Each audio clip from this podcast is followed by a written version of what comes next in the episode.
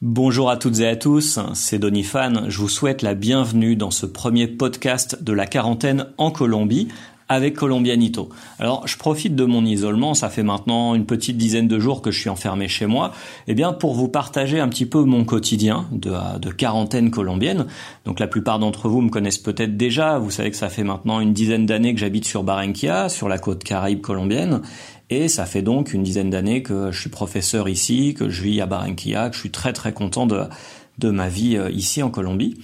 Et je me dis, bah, pourquoi pas profiter de cette quarantaine pour justement discuter un petit peu entre français et francophones expatriés, français et francophones coincés aussi en Colombie, parce qu'il y en a certains, eh bien, qui se sont fait, euh, qui se sont bloquer, qui n'ont pas pu réussir à, à sortir de, de, Colombie et retourner dans leurs pays respectifs, que ce soit la France, le Luxembourg, la Belgique, etc. Maintenant, c'est très très compliqué de, de sortir de, de Colombie.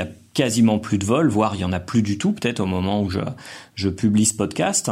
Et je me dis pourquoi pas en profiter, bah justement, euh, moi faire une, euh, une espèce d'émission un petit peu euh, par radio, parce que finalement je publie pas sur la radio, mais une émission web pour parler un petit peu de la quarantaine en Colombie. Et puis vous, derrière ça, si vous voulez commenter, euh, si vous voulez partager vos galères, vos fous rires, vos anecdotes, eh bien de la de la quarantaine en Colombie, de votre quarantaine en Colombie, vous pouvez le faire, eh bien en commentant ce podcast que je vais essayer de publier, si possible tous les jours ou sinon à chaque fois que j'aurai une idée nouvelle ou à chaque fois qu'il se passera quelque chose de cocasse dans mon dans mon barrio, dans mon quartier, parce que bon, j'ai envie de vous dire, là déjà, en moins de dix jours, j'ai une quantité d'anecdotes à vous raconter euh, qui me...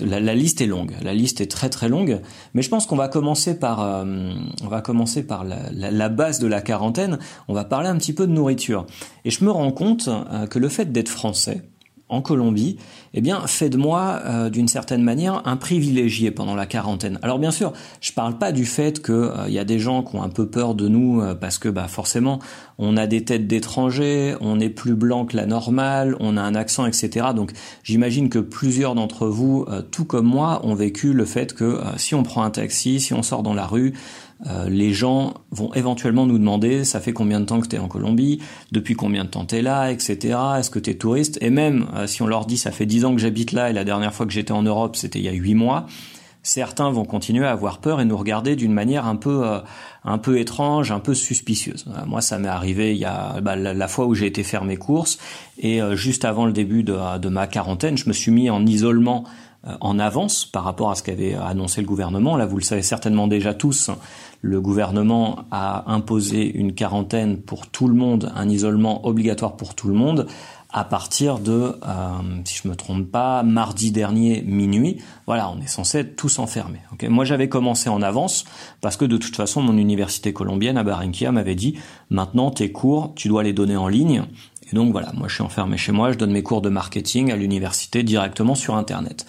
Mais j'ai été faire des, euh, j'ai été faire des petites courses. J'ai fait comme tout le monde. J'ai fait, été faire des provisions avant la quarantaine. Et en allant chez Jumbo, anciennement Carrefour, je me suis rendu compte qu'en fait, le fait d'être français, euh, c'est quelque chose qui est plutôt génial euh, quand on est en quarantaine parce que au moment où j'étais faire mes courses, je suis rentré chez Jumbo et je me suis dit tiens c'est marrant. Déjà le, magasin était vide.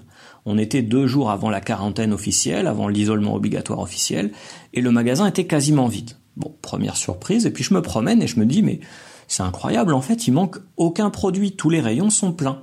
Il manque absolument rien.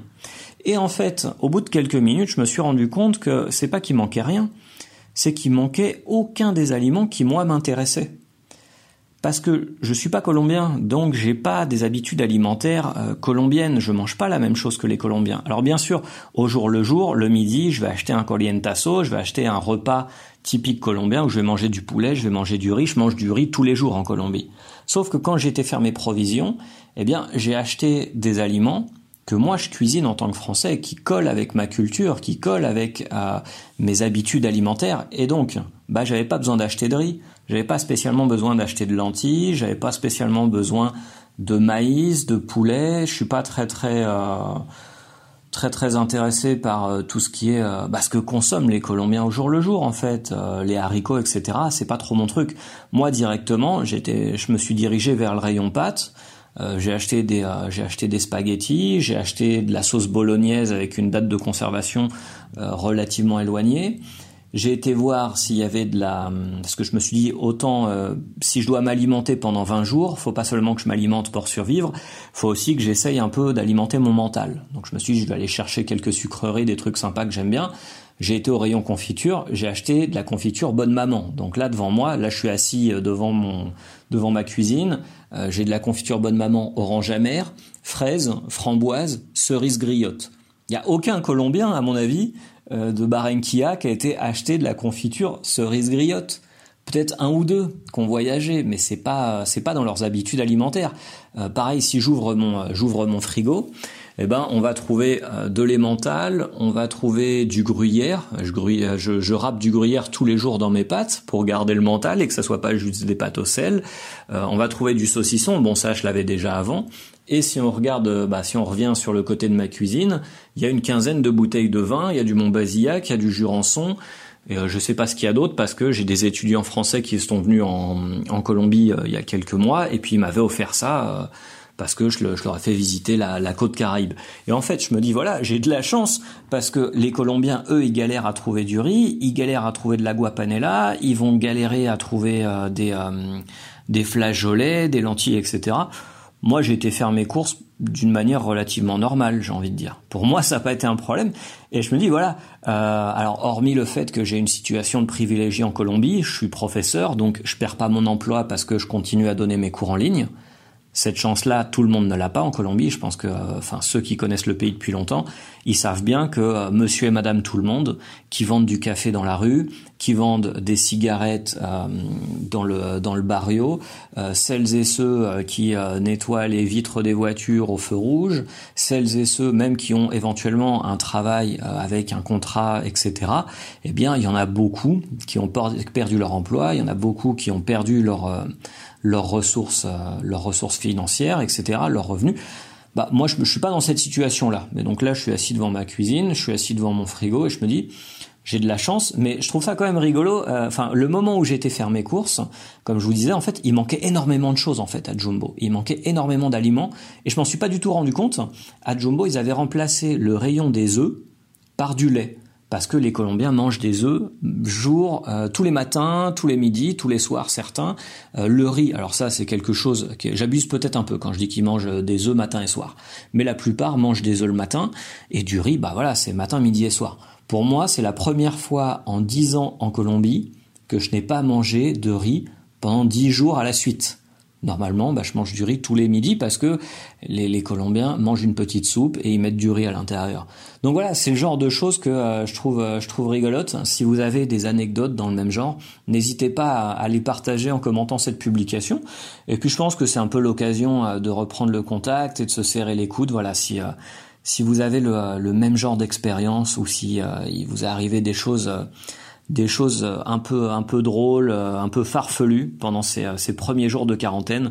N'hésitez les n'hésitez pas à les partager avec moi en commentant cette publication et à les partager aussi avec les autres personnes eh bien qui euh, écoutent le podcast de Colombianito. Je vous dis à très très bientôt. N'oubliez pas que c'est très très important de rester enfermé chez vous. Je sais que pour certains c'est peut-être un peu compliqué, je pense que c'est même compliqué pour la grande majorité d'entre nous, mais en fait le fait de rester enfermé chez nous, eh bien ça permet à celles et ceux qui n'ont pas le choix de sortir d'être en sécurité. Ça permet à monsieur et madame tout le monde qui sont obligés de continuer à vendre des oranges, vendre des avocats, vendre du café dans la rue ou euh, à faire euh, bah, par exemple euh, leur devoir au sein des hôpitaux, euh, à celles et ceux qui sont infirmiers, eh bien euh, d'être en sécurité parce que moins de contacts humains nous avons, eh bien euh, plus de vie nous sommes capables de, protéger. C'est un effort commun que nous devons faire. Donc voilà, je vous dis à très très bientôt. Et si ce, si ce petit format vous a plu, eh bien vous n'hésitez pas vous commenter et vous me dites de quoi vous voulez que je vous parle ou quels sont les thèmes qui vous, vous paraissent intéressants à, à développer. Je vous dis à très bientôt.